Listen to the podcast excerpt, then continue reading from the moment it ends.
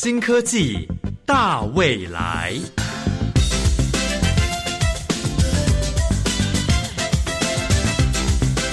科技的进步让你看得见未来，深入浅出的介绍让你听得懂科技。欢迎收听由谢若楠制作、吴宜佳主持的《新科技大未来》。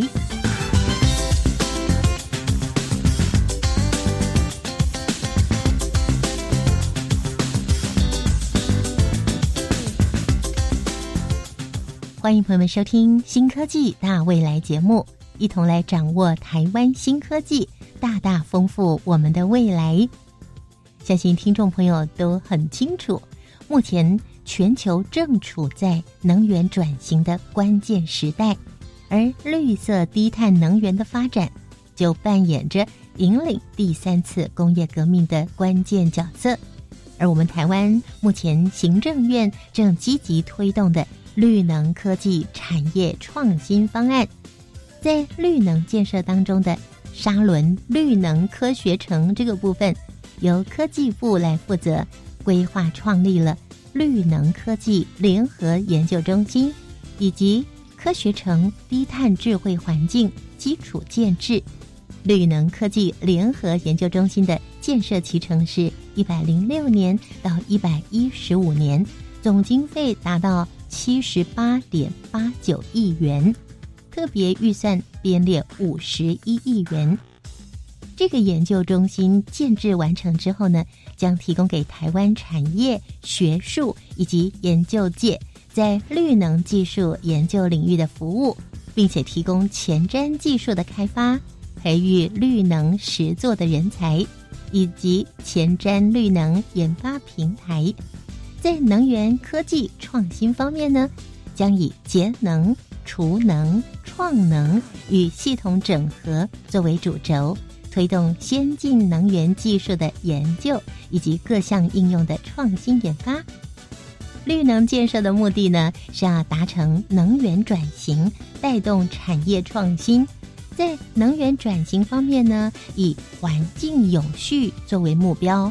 强化能源安全、创新绿色经济、促进环境永续以及社会公平，规划了发电端、用电端、系统端、产业端以及环境端各个建设。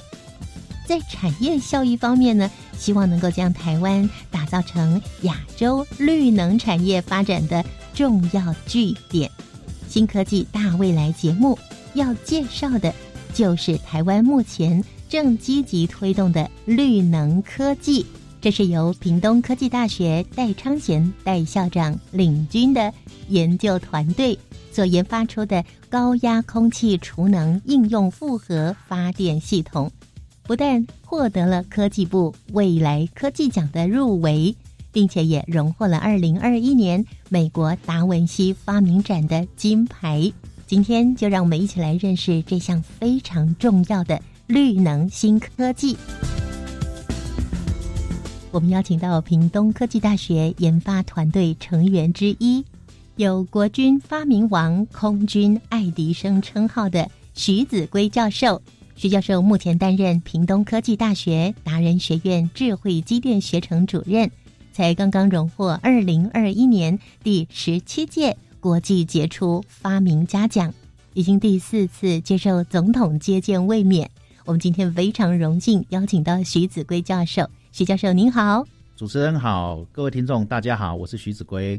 首先，我们请徐教授来给我们介绍这项研发高压空气储能应用复合发电系统是一个怎么样的研究呢？这项研发呢，基本上呢强调了两项东西，一个叫做高压储能。一个叫做复合发电，基本上以前的能源呢，我们大部分都会把它储存成电能啊，用电瓶来储存。但是我们现在呢，不用电瓶储存电能，而是把它转换成高压空气，用除气的方式取代储电。那复合发电又代表什么呢？因为我们每一项绿能转换其实效率都不高，即使像最高的就是太阳热能，它有百分之三十。啊，如果是太阳光电就太阳能板的话呢，哦，那可能是十二到十八左右，可能是风能，然后还有生殖能，然后水力、波浪能等等的复所谓的复合，就是说可以将这些的比较低转换的能量呢，用多样性的呢把它累加叠合起来，所以说叫做复合发电。哇，所以您讲的这个是一个储能的方式，把是的能量储存起来，不管它是来自于太阳能，或者是风力能，或者是海浪能，甚至什么沼气发电，也都可以把它储存起来。都是储能啊，只是说它不是储电，我们是发展的系统是属于储气，储存高压空气取代储存电品。哇，这个听众朋友可能跟宜家一样。不太能够听得懂，但专业的人可能就马上就懂了。等一下要好好帮我们来解说一下，到底是怎么做到的。那这个设计概念是怎么出来的呢？我们这个团队的 leader 呢，哈，领导人呢，基本上是现任的国立屏东科技大学戴章贤戴校长啊。他原先也是陆军上校，也是从事一些国防武器的研发啦。我们这团队里头有蛮多人都是从事国防武器的研发，研发国防武器里头的话，就有做战机啊，做引擎啊相关的技术呢。我们发现，在空气的应用，基本上它是绝对的环保。空气的应用的话呢，它有各种的方面。在以前的话呢，空气的应用呢，可能我们所熟知的就是可能像啊吹气球啊，或是轮胎打气呀，但是都是属于低压的方式。那我们希望把它转换成高压，再加上我们创了一个新的技术，叫做震波共振，它可以将一公斤的压力呢，可以放大一百八十倍，也就是说一公斤产生一百八十公斤的推力。那这个方面就做很多的应用，所以说高压空气呢，就变成我们这将近二十年的一个开发的一个技术的一个主轴。哦，您刚刚讲到说震波共振，这个是什么意思呢？所谓的震波共振哦，震波其实，诶，我们如果看过飞行表演的时候，飞机在超过音速飞行，我们叫超音速，超音速飞行的话，就会看到一个白色的雾状的波。好，那白色雾状波，你可以把它想象成就像武侠小说里头的气功一样，气功打出去有一层波出来，其实那个波是存在的，那个就是空气的震波，是真的有那个气气功打出去有波出来哦。呃，没有，我只是形容的方式啦，哎，就是说你可以把它想象这样子，比较可以具象化。针对不是这个专业背景的话，你可以去想象，哎，那个就空气有一层波，其实就是说你超过音速了叠加在一起的话，啊，会有一个高能量的空气空气波。那这个空气波的话，其实在做航太的人，基本上是在实验室里头是常常可以制造出来的。嗯，那这个震波基本上呢，它如果说有产生共振，就是说一道震波、两道震波叠加起来的话，它会产生一加一大于二的功能，也就是我刚刚讲的。在无数的震波再叠加起来的话，可以让一公斤呢变成一百八十公斤的一个专利技术。嘿，这是我们开发出来的。一公斤变成一百八十公斤呢？对对，这也是属于环保绿能发电喽。哎，是的，没错，因为空气基本上是没有污染的，也不会造成环境的伤害。像我们打气球、打轮胎，压力还没有那么大。可是你们运用了什么样的技术呢？早年哈二十几年前呢，我们开始做战机引擎、做飞弹，然后这些的技术呢，相关方面的话呢，因为研究的关系，接触到一些厂商跟一些绿能发电的发展呢，我们就将这些技术的转运用。那转运用的话呢，我们以前传统的绿能呢，都讲说啊，绿能发电我就储存成电瓶。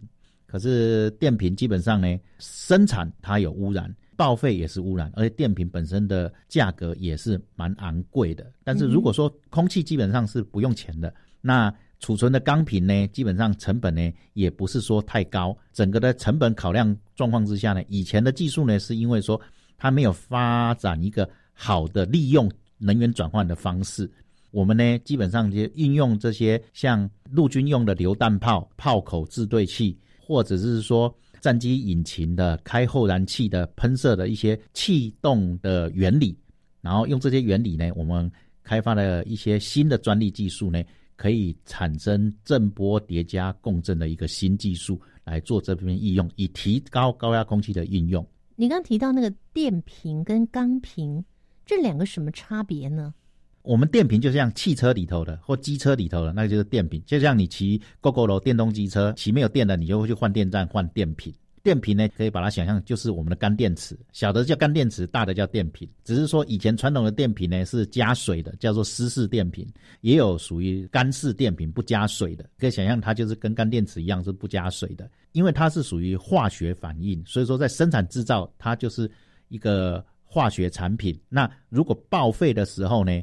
它也要回收，否则会对环境造成污染。在单价来讲的话呢，我们一般现在都用锂电池。那锂电池的话，成本大的瓦数跟容量的话呢，它是非常的贵。我们的钢瓶基本上就是用传统金属加工呢，把它做出来储存的高压空气。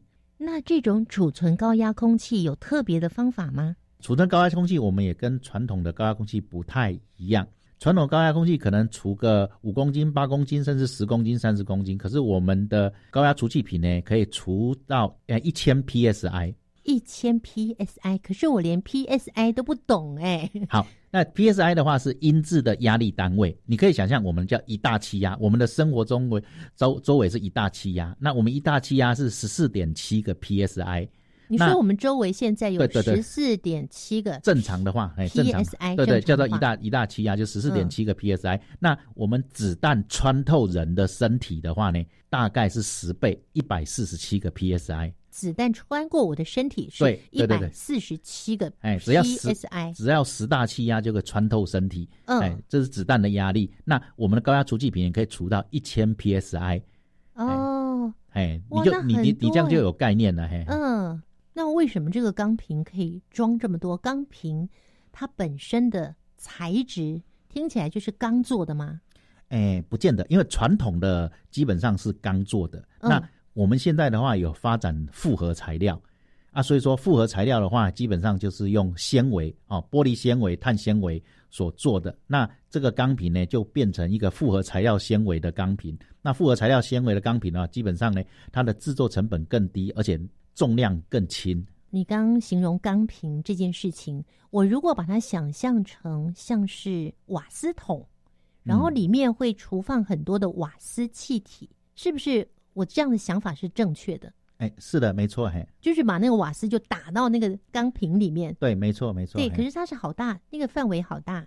啊，对，瓦斯桶有几公斤数，压力不会太高。嘿，嗯，那那像你们的钢瓶，它的体积面积有多大呢？我举个最简单的例子哈，因为我们的技术呢，大部分都是从军事武器的研发来的。那这个钢瓶的利用技术呢，基本上是从我们的金国号战机上面所延伸下来。金国号战机的的在驾驶员的后背的部分呢，有一个叫做紧急钢瓶。飞机呢，如果在空中呢，引擎熄火了，不能动了，那它可以紧急启动。紧急启动的话，让飞机呢维持在空中呢一百一十秒的飞行稳定。那那个钢瓶呢？嗯，里头储存的空气呢，就高达六千 psi。哇，刚刚才小小一个呢，对对对，刚刚是一千 psi，你现在讲是六千 psi，对，而且是放在驾驶座的后面，后面，那对对，显然它体积不会太大吧？对，体积不会太大，这个就是人类科技技术进步的一个成果。哇，我还是第一次听到哎，好像我们国防武器正式曝光，让大家知道，哎，原来有这么神秘的金国号战机。哎，你有参与金国号战机的研发吗？当初在做性能提升研改的时候，有参与引擎跟进气道的相关的一些设计研改。然后您就把这样的技术用上了耶。对，这个是很成功的一个国防转军事，因为当初金国号战机在做的时候啊，用了很大胆、先进的，就国外都没有用的技术，这是也是国人的一个骄傲。嘿，那我们也可以大声的向全世界宣布，其实我们是有这个能力自制武器的。是的，中华民国加油！好，那我们今天谈到的这一项研发，我觉得听众朋友可能也会很好奇，那这个研发出来之后，其实对我们目前现况的。储能的这种方式会带来什么样的影响跟冲击呢？这种储能的技术，我们用除气取代储电，但是呢，基本上储电这种技术呢，发展的已经时间非常的悠久，而且商品化而且稳定。但是我们除气的应用的话呢，目前在我们的团队虽然说哈有获得了美国达文西发明奖金牌，对，也有获得了科技部的未来科技奖的入围哈，嗯，但是我们目前还属于实验室的阶段，因为实验室的测试呢有这种效果，也有一些实验的数据。可是呢，真正在商品化呢，其实还有好长的一段路要走。哇，我非常想要知道，我相信听众朋友也很期待，想要来了解一下研发到目前的阶段呢，你们看到了什么样的一个效能呢？一段音乐过后，我们请徐子圭教授继续为我们介绍。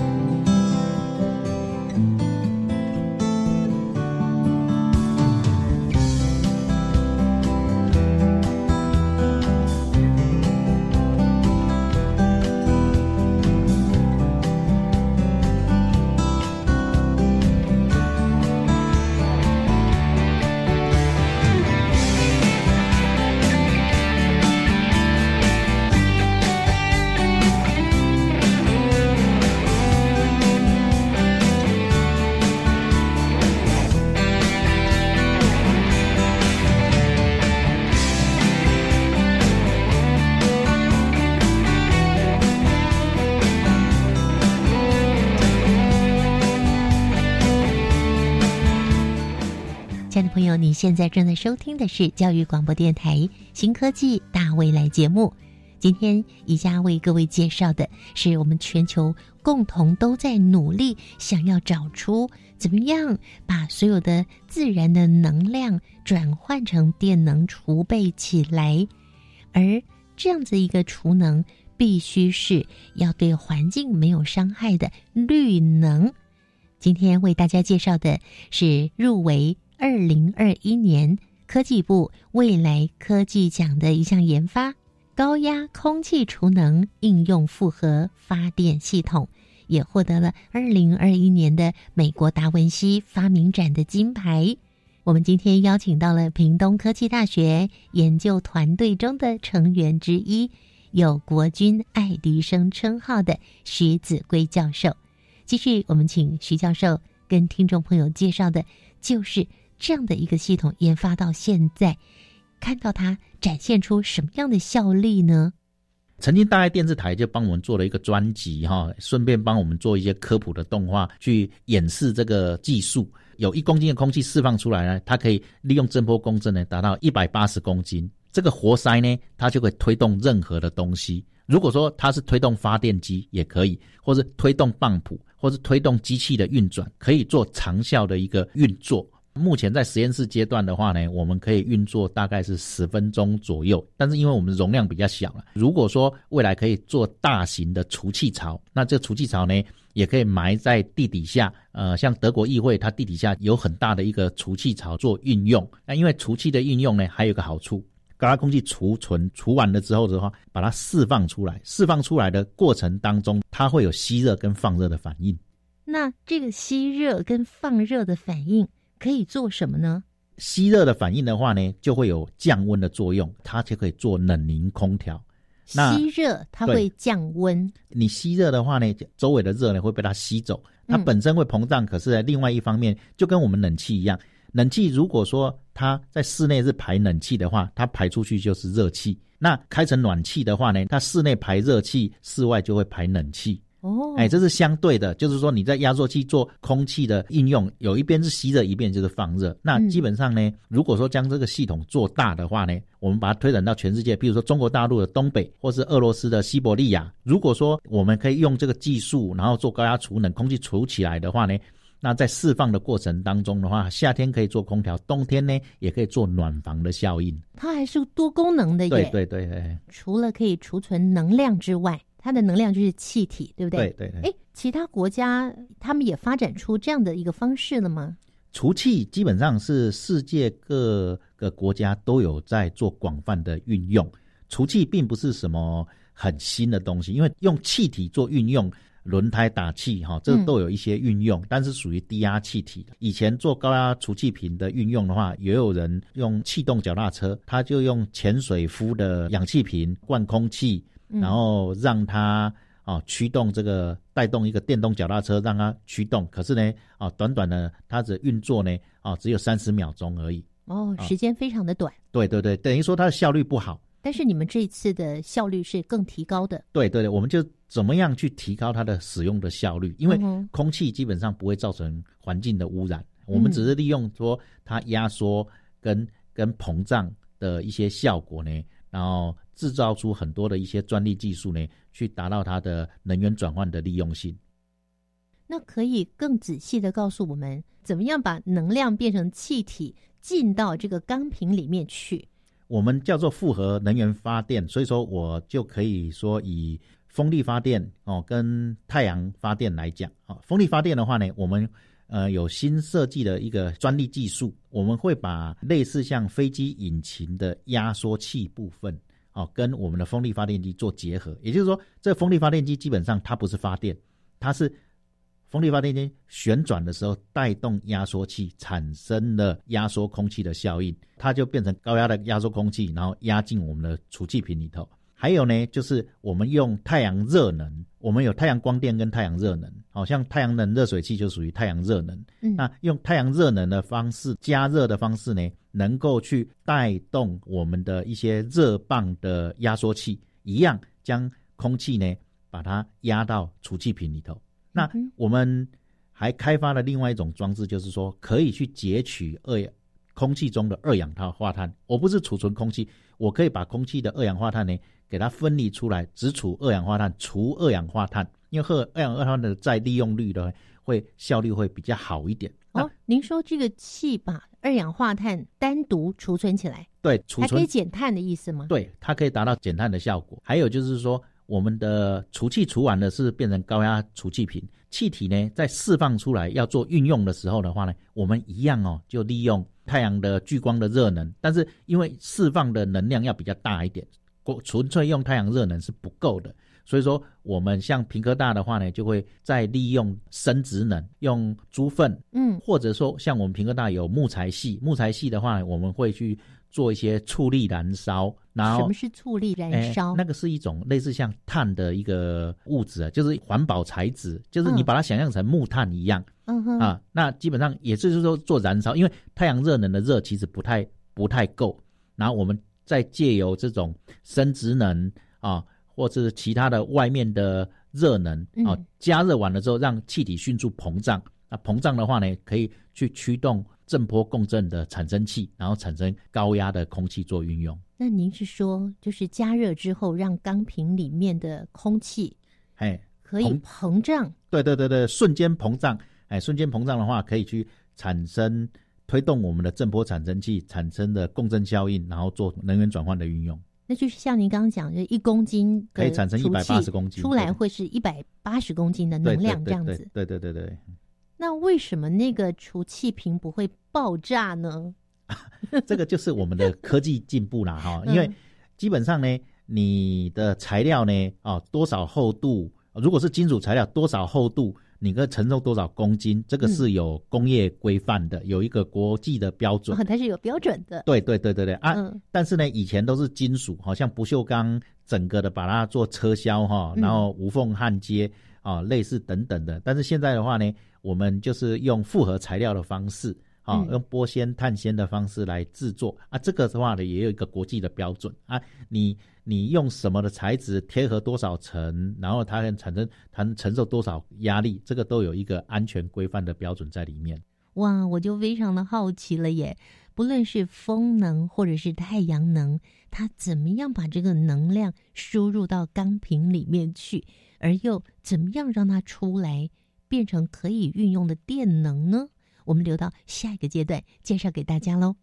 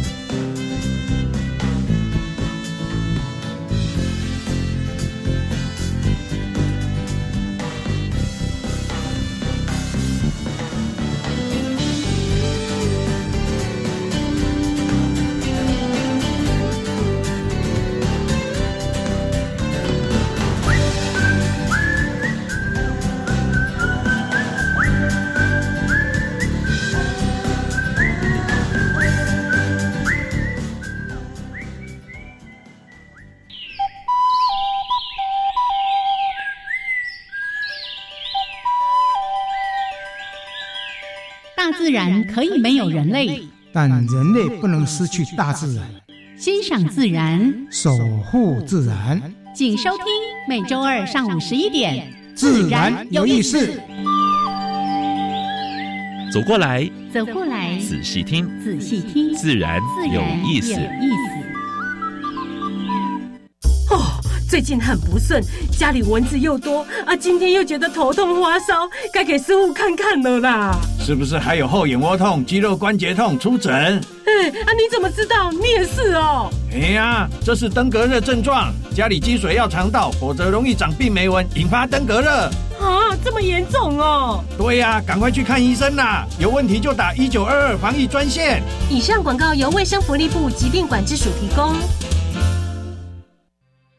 行政院长苏贞昌主持扩大防疫会议时表示，国际疫情虽略有上升，但国内疫情稳定下降。请指挥中心持续掌握疫情以及变异株的变化，并适时针对相关防疫措施的松绑进行滚动调整。此外，本周将开放六个月到五岁的幼童接种。苏奎请指挥中心持续和地方政府合作，妥适规划，尤其正值夏季酷暑时间，务必掌握接种动线安空间的舒适性。以上内容，行政院提供。加外加外，阿玛波拉，扎根格玛西卡斯达斯，迪加古拉布古列列。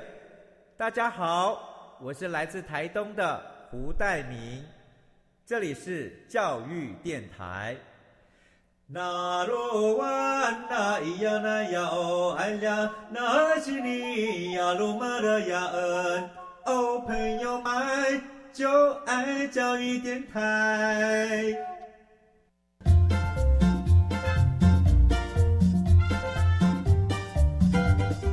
新科技大未来，每个星期三上午十一点零五分，与你在教育电台的频道上认识新科技，迎接大未来。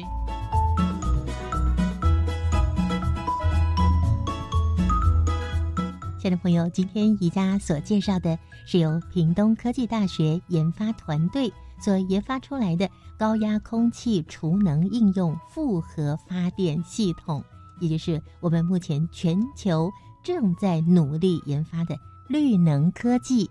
我们邀请到的屏东科技大学达人学院智慧机电学程的主任徐子圭徐教授。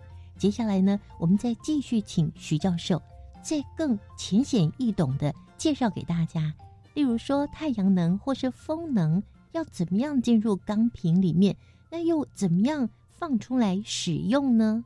太阳能的利用哈，有分为两个部分，一个叫太阳光电，就是太阳能板；另外一个叫太阳热能，就像我们太阳能热水器叫太阳热能。这两个转换效率都不一样。但是两个呢都可以做发电。那太阳热能的话呢，它的转换效率是比较高的，可以到达百分之三十。我们会有一个机器设备叫做朗肯循环的设备，它可以利用太阳的热能带动热泵系统哦，也带动我们的压缩器，将空气呢把它压缩成高压空气，储在高压储气瓶。储存高压空气的话呢，基本上是比较容易，但是释放出来呢。要让它可以达到我们可以高效率的利用的话呢，太阳热能热度呢可能就不够。那我们一样使用太阳热能，但是我们就结合了生殖能、其他燃烧甲烷的方式呢，啊，用叠加热能的方式呢，产生高温膨胀，做这些转换的运用。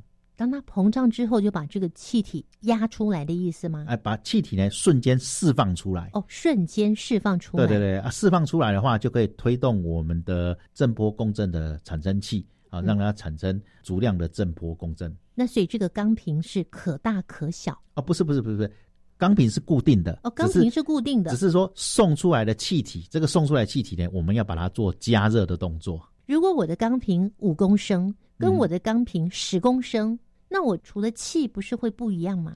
同样的容积大小，但是你的压力不一样，可以除的更多，因为它的密度就更高啊。所以不管容器的大小吗？对，容器只要到它容许的范围，因为你的压力越大的话呢，它所里头受的那个压力呢就越大。它有它的安全规范，比如说这个钢瓶虽然是十公升的钢瓶，比如说它是一千 psi，你只要没有到达一千 psi 都可以加压把空气给灌进去，但是你的压力要够大。所谓压力要够大，到底是什么促成的压力够大？我们会有压缩器慢慢的加压，就跟我们在轮胎打气，轮胎打气的话会有一个压缩器嘛，它会在那边嘣嘣嘣嘣嘣嘣响一样嘛。嗯嗯，它就是用活塞的方式慢慢就就加压，就跟打气球一样嘛。气球你用手或者用嘴巴吹的时候，你吹吹吹吹吹到最后的话呢，它会越来越胀嘛。啊，但是如果说今天这个不是气球，它是个轮胎，叫你用嘴巴去吹，吹到最后的话呢，你吹不动了，你手去按这个轮胎的内胎的话呢，你会觉得还是软软的，因为你嘴巴吹的压力不够。对呀，对呀。啊，但是如果说你用打气机去打的话，它可以打得更高密度的空气区，那这样子内胎压起来就会硬硬的，就是跟压力有关系。嘿，好像听起来这是一个传统的技术，哎。对，没错，这个是传统的传统技术，但是这种加压技术哈，我们还有一个新的专利技术，叫做分级加压。所谓的分级加压，譬如说我一公斤的压力呢，把它压成十公斤，但是我不是一次给它压成十公斤，嗯，我分三阶段，从一公斤先把它压成两公斤，两公斤哦变成四公斤，四公斤变成八公斤，分阶段去压，那这样每个在压缩的阶段的时候，它所耗费的能源呢就不会太大。如果说你只利用一个压缩系统呢，一次给它压到十公斤的话呢？那基本上耗费的能源够大，你可能储存起起来的能源都不够这样子做压缩的损耗。所以这样整体算起来，不管是在能源的耗损上，或者是电瓶变成钢瓶，能源的节约上，大大省了许多的经费喽。对，哎，我们基本上也是要考虑到成本的考量。你建造设备不能为了达到一个目的，耗费的能源资本非常的高，那你这样子东西永远不可能商品化。商品化就是要将成本给降低啊。那你们有算过同等的，比方说我电瓶，我可以输出一千 psi，然后你的钢瓶也是可以输出一千 psi。所耗的经费会有落差一大截，哎，这个还是我举的例子不对，这这应该是有点不太恰当了哈。嗯，应该怎么说才对？如果说是以电瓶来讲的话哈，如果说你这种传统的铅酸电瓶的话，它是相当的便宜，跟我们要储气的钢瓶来讲的话呢，基本上差不了太多。但是如果说你是用锂电锂电池的电瓶的话呢，用锂电的话呢，它是相当相当的贵，那我们钢瓶绝对有市场的优势。只是说现在是锂电的话呢，是一个市场的趋势啦，哈。可是基本上你的电瓶，不管是铅酸电瓶或者锂电瓶，生产制造呢，它就是一个环境污染，报废之后呢，也是环境的污染。但是你们储存的现在不是钢瓶了，对，现在是玻璃纤维，这先进的材料的这个瓶子。玻璃纤维跟钢瓶其实来来讲的话，它是一个储存的容器而已啦。嗯，哎，就你们用的呢？我们用的话，两种也都有在用啊，对对对，所以他们是没有环境污染疑虑的。对，好，我想再说详细一点。好好，就是当这个太阳能跟风能放到钢瓶里去的时候，这时候它是用电的形式进去，还是用气体的形式进去？气体的形式，气体的形式。那怎么样把太阳能、风能变成气体呢？气体跟太阳能跟风能其实没有什么相关，只是说利用这个能量的带动呢，去带动呃压缩器，带动压缩器，用太阳能、风能或各种能，然后去带动压缩器。就以风能来讲的话，风能前面有个叶片，它会转。风能的叶片呢，我们把它搭配了轴流式的压缩器，这个在飞机引擎里头常常看得见的。它就是一圈一圈像电风扇一样的，它会把它逐渐的压缩压缩，空气只要经过转动，然后它就每经过一片类似像电风扇的叶片的时候呢，它就会把它压缩，第二级再压缩，第三级再压缩，压缩到最后的话，它就变成一个高压的空气。啊，高压空气呢，再用导管呢把它导进我们的高压储气瓶里头。嗯，那这是风能的利用。那太阳热能的话呢，基本上我们就利用叫做热泵系统，泵浦的泵吗？对，泵浦的泵，嘿，这个压缩机的意思。对对对对对，它这个热泵系统的话呢，它就产生压缩作用，一样将空气呢把它压缩进我们的高压储气瓶里头。只是说利用太阳热能去推动这个热泵系统，或者叫热泵系统，有人叫热泵，有人叫热热泵啊。哎，热泵系统，那热泵系统的带动呢，就会带动压缩器将空气给压到气瓶里头去。那现在普遍使用的这种锂电池，嗯，那它又是怎么样来储电的呢？哦，它的锂电池的话，如果是风力发电的话，那就是风力发电。我们刚刚讲的风力发电后面是接一个轴流式的压缩器，跟飞机引擎的压缩器一样。正常的风力发电，它后面经过一个齿轮轴，它就带动发电机，发电机直接产生电，然后电就直接储到电瓶里头。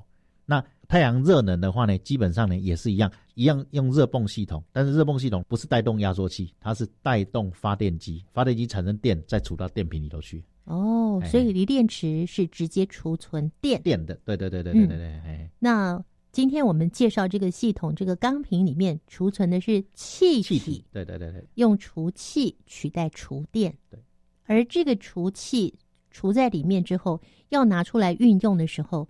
它又是可以变成非常强大的气体，而这个气流呢，它又会怎么样变成电力呢？如果是放大的话，就像推动震波共振产生器，震波共振产生器就是个活塞啊。这个活塞的话，它如果是推动发电机，它就产生电；如果推动机器，它就产生机器的运转，可以做各种的运用。哦，所以透过这个震波共振来产生气体之后，去推动各个需要电能的。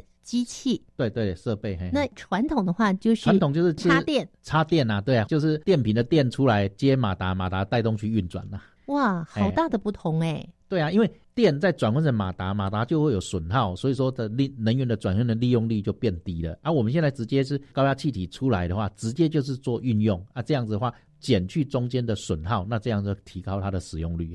可是您刚说，呃，现在你们已经不再用钢瓶了，你们用的是呃玻璃纤维啊，还有其他的新的材料嘛？嗯嗯嗯。那像这样子的一个研发的转变，你们是在什么样情况之下来做调整的？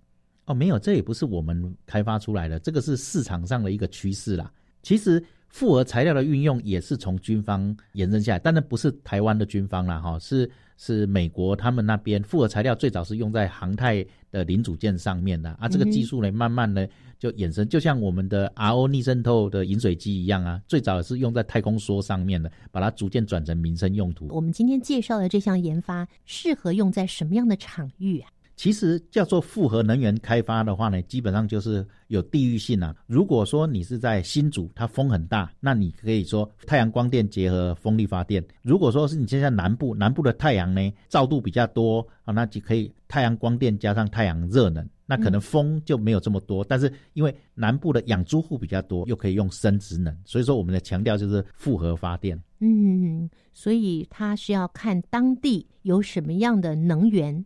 是最强项的，对，它是因地制宜啊。嗯，那目前呢，这个技术您说还属于实验室的阶段嘛？是的。那接下来预期它后续的发展是怎么样的呢？就像去年有得奖之后的话呢，有一些媒体宣传哈，就会有一些有兴趣的厂商，尤其是能源开发，第一个找我们合作，当然小厂也蛮多的啦。大的厂商的话，就是现在上市上柜公司的飞鸿科技，做是在做储能的。特斯拉充电桩，它的特斯拉充电桩的技术也是独步全球。如果说电量呢是百分之十，十分钟之内可以充到百分之九十五，哇，好快哦！这个是台湾的独门技术，但是这个技术呢要出口到欧美国家，它会克蛮重的碳税。你要节税的话呢，就要有一些绿能的发展，或者是说你要花钱去买雨林。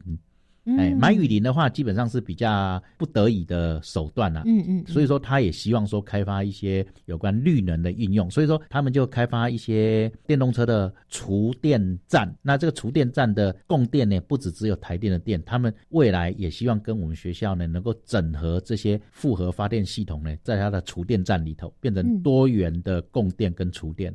哇，那所以它也即将发展到国外去的意思喽。哎，是的，没错，因为玉化是今年六月份左右就会在平科大有第一座的示范的厨电站，复合式的厨电站呢会在明年完工。当然呢，也因为有这个企业有导入跟我们一起合作的话呢。呃，现在也有一个比较大的的企业，就是台湾水泥，它有自己的和平电厂，工程师呢，他们也有兴趣跟我们做相关技术的了解，谈谈未来可不可以合作。和平电厂如果可以合作的话，会是用什么样的模式啊？和平电厂它是实际运作的电厂啊，如果它可以合作的话，合作测试成功的话呢，那基本上呢就是一个很具规模的一个示范电厂。非常具有国际竞争力。也就是说，和平电厂的模组呢，就可以除了台湾其他电厂可以仿效之外的话，也可以将这个电厂模式呢转给全世界做使用。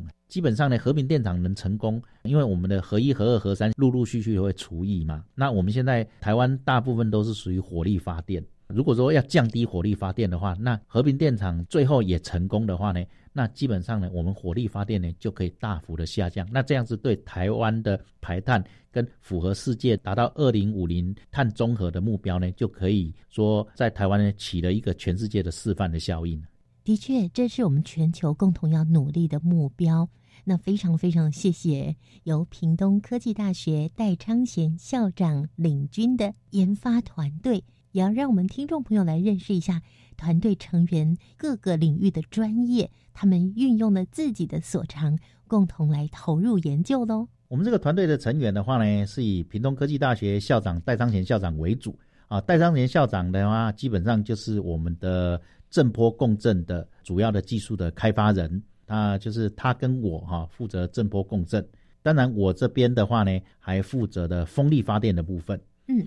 还有就是有关于热能转换的部分，譬如太阳热能的部分的话呢，就是由学校的苗志明苗教授啊，还有就是王耀南王教授啊，这两个呢主要属于热能的转换的部分。有关于生殖能的部分，我们的环工系叶桂军叶教授，还有就是我们的木材系的龙伟龙教授。另外一个就是属于太阳光电的部分。我们学校现在的总务长张金龙张教授，这几位呢，就是我们的团队一个核心的人物。你们可以算出来到底花了多少时间吗？我们从事国防研究主题，哈，国家的政策就是前一代做金国号战机。中间停了将近二十年，而二十年的话呢，基本上在学术界来讲的话呢，它要能够持续的进步跟研究。那个时候国家的主轴呢都在能源，所以说我们就将这国防技术转移到能源方面。从那个时候到现在的话，也大概陆陆续续这样子有将近二十年的时间了。哇，有将近二十年的时间呢，终于有这样的成果。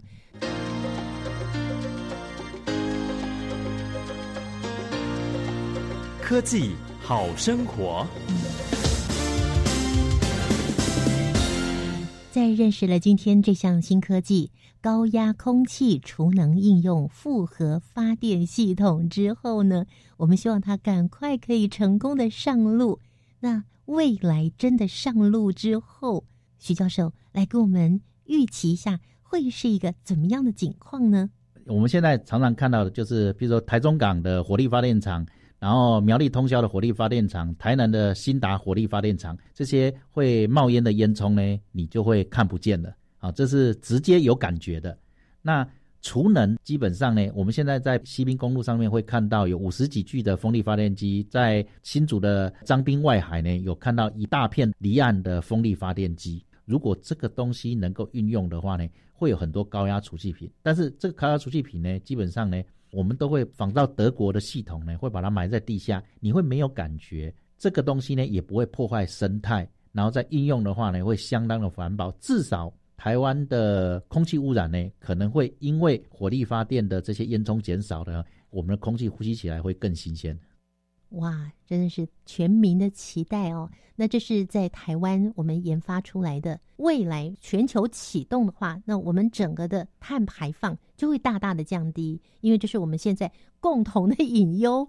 好，今天非常谢谢屏东科技大学达人学院智慧机电学程的主任徐子圭教授的介绍。谢谢主持人，谢谢听众。在朋友们认识了这个对于绿能发展相当有帮助的研发——高压空气储能应用复合发电系统之后，最后一个小单元将由嘉怡为我们带来观点大突破，帮助听众朋友一同来认识在台湾发展绿能的重要性。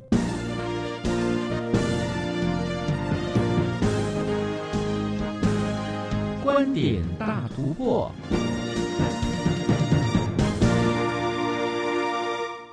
欢迎来到观点大突破，我是嘉怡。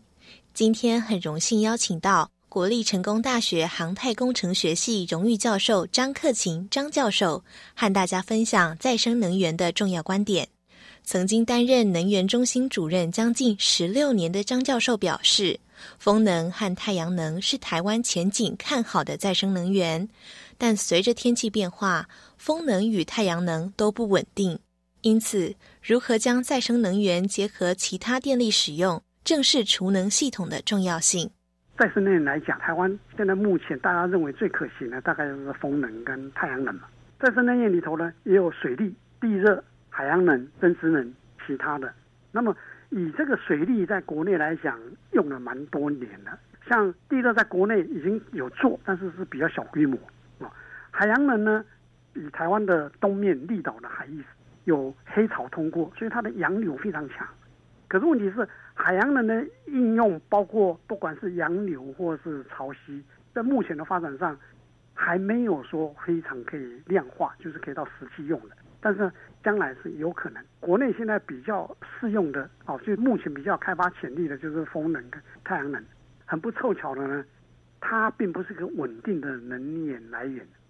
以风能来讲，我们的风力，台湾海峡哦，还有我们东北面这边的风力就大。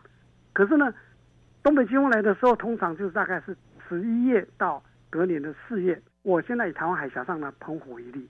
澎湖的观光季节是大概是六月到九月，可是呢，六月到九月这个阶段呢，东北季风呢是很弱的。观光客多的时候，它要电力多的时候呢，风力却不足以产生足够的电力。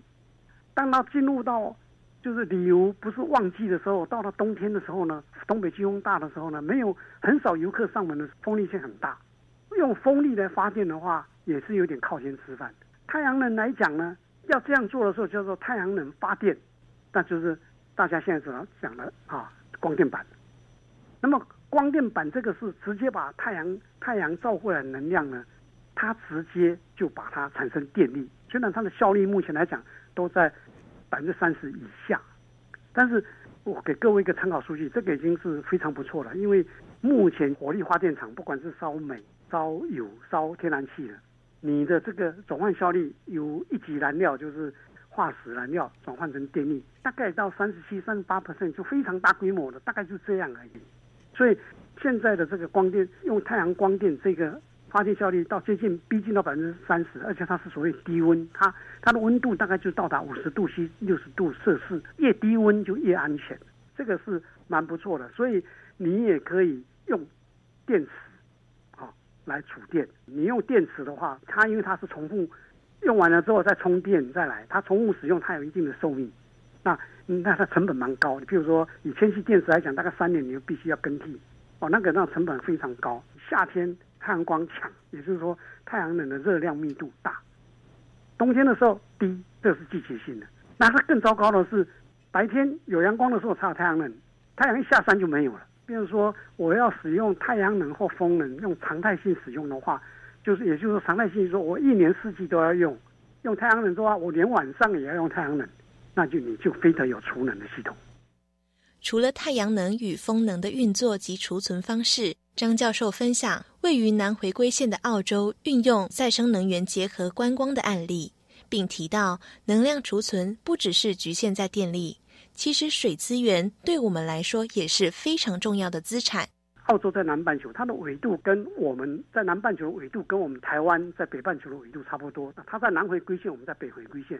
澳洲的它的做法是怎样的？它在这些小岛，小岛里头除了切电，还有一个蛮重要的，它切淡水。那你观光客一多的时候，你有饮用水、食用水都要多啊。目前的做法是这样，一般的做法就是我用海水淡化。那各位知道，海水淡化不管你用什么方式。你都是要耗电。澳洲他们怎么做呢？他们就在那个岛上呢，广安装太阳热能板，利用太阳能板吸下来的热量呢，做一些太阳能，所谓蒸馏，哦，把海水淡化，哦，因为你温度高，你可以把它变成淡水蒸馏水。那这个有什么好处呢？比如说是旅游淡季的时候，没有很少光客来的时候呢，电量也不需要那么多，哦，那这个时候呢，它热量要洗澡的热量。对，不要那么多，它就利用这额外的热能、太阳热能呢，它来累积产生淡水、食用水。那这食用水呢，也就是说，它把这个太阳能的储能呢，是用产生可饮用的水、淡水来做储能的动作，但是它不是能量哦。但我们各位，我们都同意，水也是一个重要的资产。那我在这个淡季的时候，我利用这些太阳能，诸如太阳能这样，我产生出来的、累积出来的使用水，到旺季的时候再来用，那就我可以减少我全年在旺季的时候我需要用的海水淡化的这个电力。储能的概念不是说一定要以能量的方式储存，像我刚刚讲澳洲这种的，比如说把利用它淡季的时候。我利用它来产生淡水、食用水。对于台湾电力储存的现况，张克勤教授提到，台湾离岛可以借鉴澳洲，利用太阳能极热板产生蒸馏水，并将淡水储存下来。除了能够减少台湾离岛柴油发电机的用量以外，利用额外产生出来的能源，经年累月也能创造出很大的效益。第一个，再生能源你。你要看地区，大家现在目光都是以台湾本岛，因为人口最多，所以最吸引大家注意力。其实我们现在可以做，我刚刚讲说，在小离岛，你能不能利用再生能源，像太阳能或是风能？因为它当地居民很少，但是我可以利用这些额外，比如说装太阳能板更容容易一点，因为风力机太太昂贵了，一装就要非常大规模的。这个有一个尝试。为什么说风力机一定要装的很高？大概到到六十公尺、一百公尺那么高？这是从流体力学来看，你越靠近地表面，地表面风在地面上真正接触到地面的时候，风速是静止不动，是零。所以风速呢，越靠近地表面，它就会下降。所以，但是它离开地表面一段距离之后，它就是所谓的高空的风，它是风力就强。所以，风力发电机要效率高的话，一定要够高。那也就是说，一般家庭你不适合。自己装风力发电机，你不可能装那么高，那不可能的，因为价格太高了。所以呢，在小离岛来讲，装太阳能板呢是容易，不管你装光电板或是哦太阳能热水集热器，这个都容易。那我刚刚讲说，政府是不是可以从这一些小离岛，因为目前都是用柴油发电，那柴油发电它是烧柴油，那柴油就由本岛去，它就是烧化石燃料。所以你到离岛去，它的电还有你的饮用水、淡水都是由柴油换过来的。喝一口水，相当于就喝一口柴油一样。能不能从那边去利用太阳能、用极热板，就像澳洲这样的产生蒸馏水？就是没有游客的时候，你也让它运作，然后它把那一些淡水储存下来，等到旺季的时候再拿出来用。虽然效率不高，但是今年累月你储存下来的这个水量呢，是不是就可以减少我们在离岛才有发电机的量？也不需要那么大了。讲节能的话，不要只是局限在说能量怎么样就。用储能，储能，我们也可以把制造淡水这种另外一个重要的水资源呢，这一种当做一个的方式的话，可以做，那就是国内呢可以这样看。那目前来讲呢，国内政府有义务，因为身为一个政府，他对所有的国民都有义务，所以你就住到那种小离岛的话，政府还是要提供你电，提供你使用水。那这一个的话，或许可以参考，我们再把储能的对象呢放宽一点呢。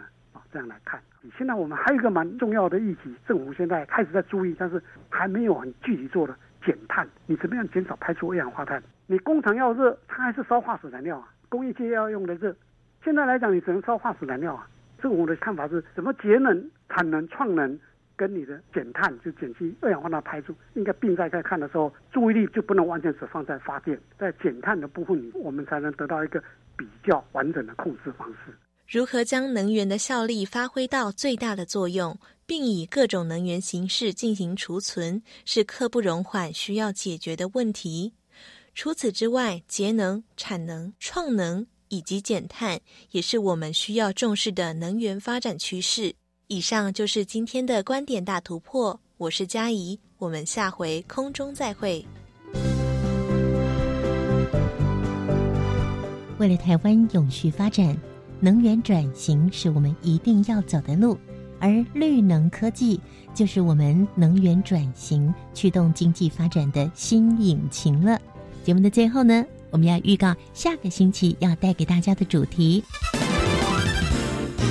贴身手绳的装置。不管你是要看心率啦、看心音，或者你要看心血管疾病的这个呃糖尿病的这个状况。那它可以随时在监控我们身体的这个健康了，那避免心脏疾病造成猝死的这种憾事啦，哦，也可以提供预防医学的装置啦，监控药物的疗效跟避免病情的恶化。下一个星期要介绍给各位的是成功大学电机工程学系李顺玉教授所研发的贴心守护神，它有多神呢？我们下周一起来认识。